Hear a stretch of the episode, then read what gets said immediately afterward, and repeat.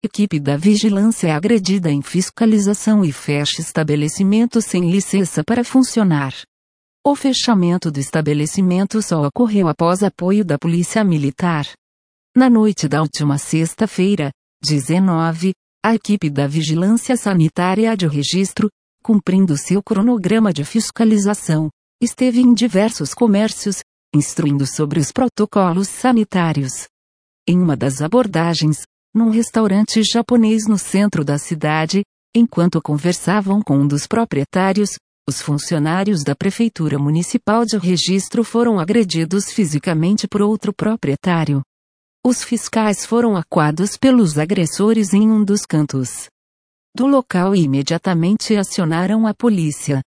Após o ocorrido, foi verificado no sistema da vigilância sanitária da Prefeitura de Registro que o estabelecimento, mesmo tendo sido orientado em outros momentos em relação aos documentos sanitários, não tinha regularizado a situação, com isso o local não possuía licença para estar aberto, além de estar desrespeitando algumas normas sanitárias para a prevenção da propagação da Covid-19. A equipe da Vigilância Sanitária retornou no sábado, 20, junto com a Polícia Militar, interditaram o comércio para a segurança de todos. A prefeitura não informou o nível da agressão nem o estado de saúde dos funcionários da vigilância sanitária. Um boletim de ocorrência foi registrado e os funcionários da vigilância sanitária fizeram um exame de corpo de delito.